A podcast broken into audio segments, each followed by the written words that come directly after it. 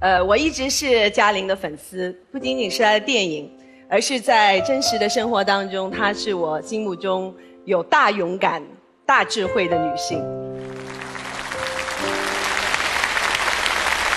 啊，说到勇气，当然就要说到害怕。刚才乐嘉也说啊，也许这里会有一些让我害怕的事，但是我想问大家一个问题啊：当你第一次需要当众演讲或者是讲话的时候，你紧张或者害怕吗？我也曾经请教过很多人，关于临场发挥的时候遇到紧张该怎么办。有的奥运冠军跟我说，如果你怕输，你的浑身都会收缩起来，不停的颤抖，那个时候你就必输无疑了。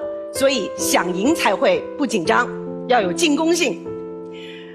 我也采访过一些著名的表演艺术家，比如说歌剧大师多明戈，他说他一直演出都是很紧张的，所以他就会在后台找一个小钉子拿在手里。让自己所有的负面能量都在这个钉子上，然后可以尽情的来歌唱。但是有的时候舞台实在被收拾的太干净了，真的是一颗钉子也找不到哎。但是他发现了一个很奇妙的东西，就是恐惧可以是你的好朋友，它让你的浑身保持兴奋，保持敏锐，让你对着每一位观众在演唱或者表演的时候，你都会觉得这跟我过去演出的九百九十九场都是完全不一样的。所以，当他把恐惧当做自己朋友的时候，他赢了。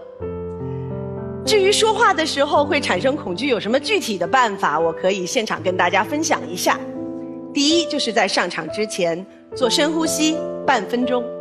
当我们的身体能够放松的时候，它会会向我们的头脑释放出一个非常强烈的信号，那就是说，没关系，没有什么了不起的。